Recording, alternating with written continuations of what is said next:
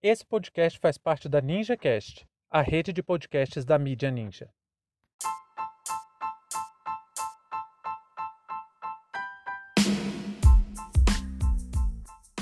Deputado Daniel Silveira preso por incitar violência contra o STF. Sejam bem-vindos e bem-vindas ao seu plantão informativo com análises e opiniões a partir de uma perspectiva histórica. Eu sou Arnaldo de Castro, em conjunto com Brenda Salzman, e hoje é dia 17 de fevereiro de 2021. Para você ter acesso ao nosso conteúdo completo, visite www.historiaoralpodcast.com.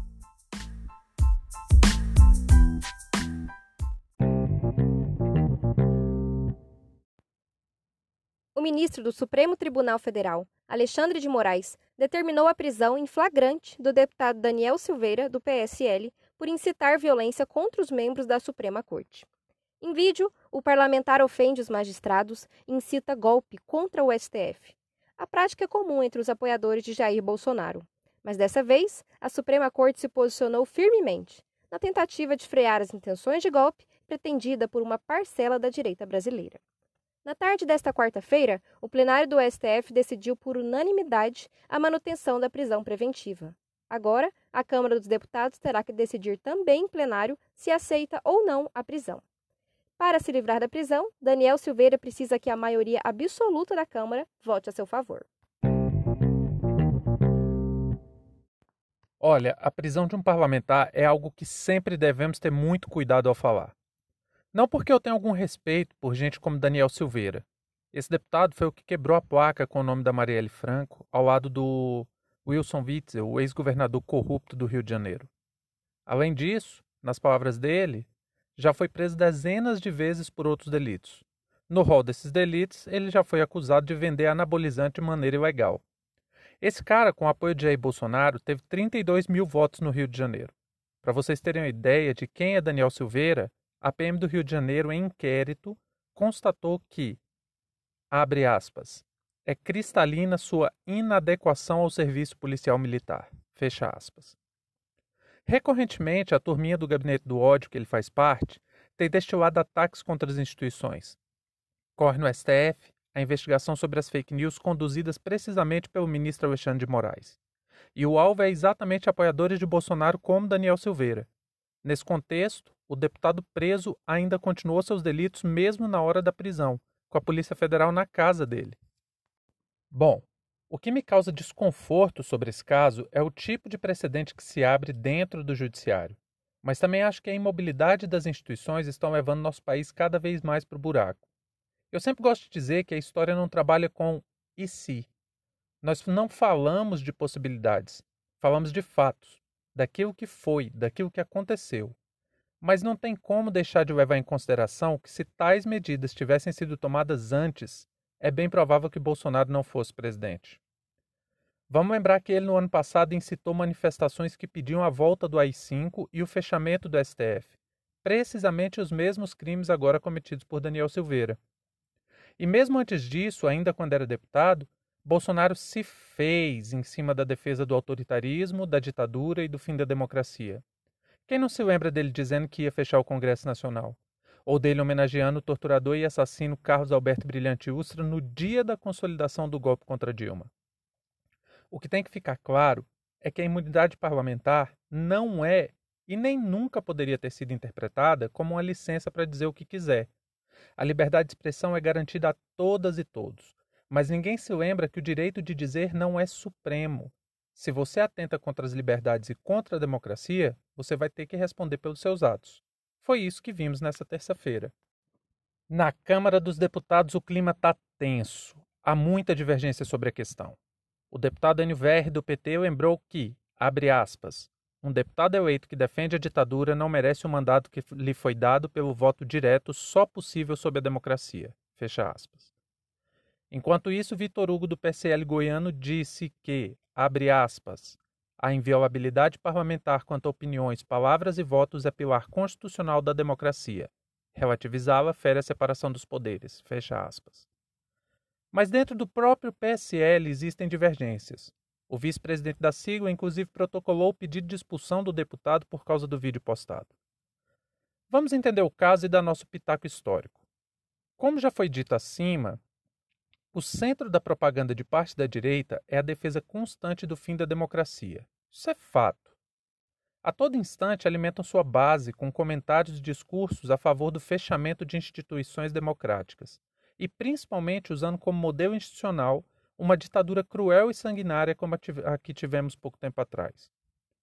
É comum a gente ouvir falar por aí que a democracia brasileira é muito jovem, que temos pouquíssimos anos de democracia dentro da nossa história republicana. Aqui eu já tenho uma divergência profunda. Fica mais fácil entender essa, essa divergência se vocês ouvirem o um mini-doc que o Hope fez chamado Democracia. A partir do entendimento de democracia que temos nesse episódio, fica difícil dizer que tivemos democracia no Brasil. Então eu prefiro argumentar que depois da Constituição de 88, nós tivemos uma abertura política controlada e tutelada pelas Forças Armadas. A interferência militar na política brasileira ganhou grande importância desde que houve a necessidade de profissionalização e investimento nas Forças Armadas lá na Guerra do Paraguai, que terminou em 1870. Com a importância que ganhou o Exército, foi inevitável para a caserna pensar em qual era seu papel na política nacional.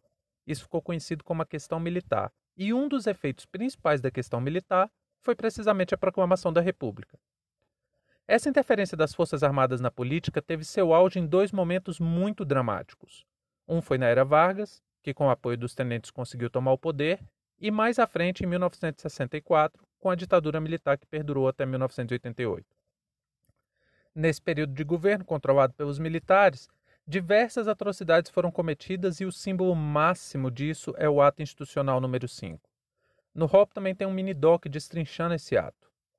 Com a abertura política na década de 80, o Brasil não fez nenhum tipo de reparação ou julgamento dos atos vergonhosos cometidos pelos militares. E isso é parte do problema que estamos vivendo hoje.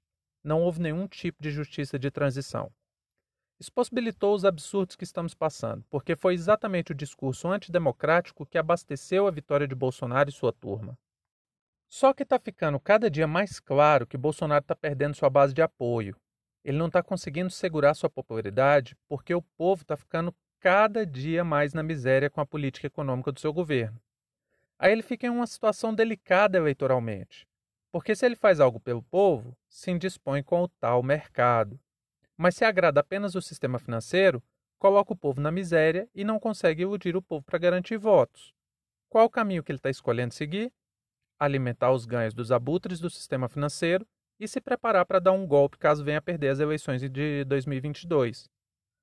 É por isso que seus apoiadores estão cada vez tensionando mais e mais as agressões contra aquilo que pode vir a repelir um golpe em 2022. E sem sombra de dúvidas, uma dessas instituições é precisamente o STF. Acredito eu que a prisão de Daniel Silveira foi uma retaliação ao mesmo tempo que um aviso. É preciso deixar claro para a gente, como Eduardo Bolsonaro, que eles não estão acima da lei e que o Poder Judiciário pode e deve exercer o seu papel constitucional de defender a democracia. Talvez, lá na década de 80, se nossas e nossos legisladores tivessem deixado cristalino na Constituição o crime que é defender a ditadura militar, hoje não estaríamos passando por isso. O que é certo afirmar é que o Brasil atendeu prontamente às exigências dos militares no fim da ditadura, não houve uma condenação pelos graves crimes cometidos.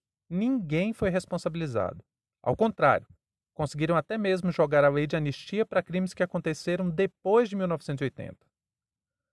Eu não tenho a ilusão de que a proibição de defender a ditadura seria o suficiente para conter essa gente. A Alemanha proibiu o nazismo e, mesmo assim, ainda hoje existem nazistas lá. Mas o que não podemos é negar os fatos e, principalmente, aceitar que a memória coletiva seja manipulada por representantes do poder público que têm por dever constitucional defender a todo custo o Estado democrático de direito. Fim de papo.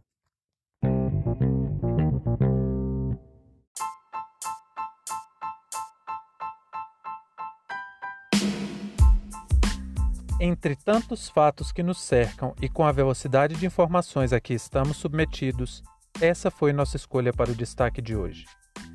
Caso você queira dar sua opinião, nos mande uma mensagem de voz em anchor.fm barra História Oral e participe dessa discussão. Visite também o nosso site www.historiaoralpodcast.com. Muito obrigado a você por prestigiar nosso trabalho e até a próxima.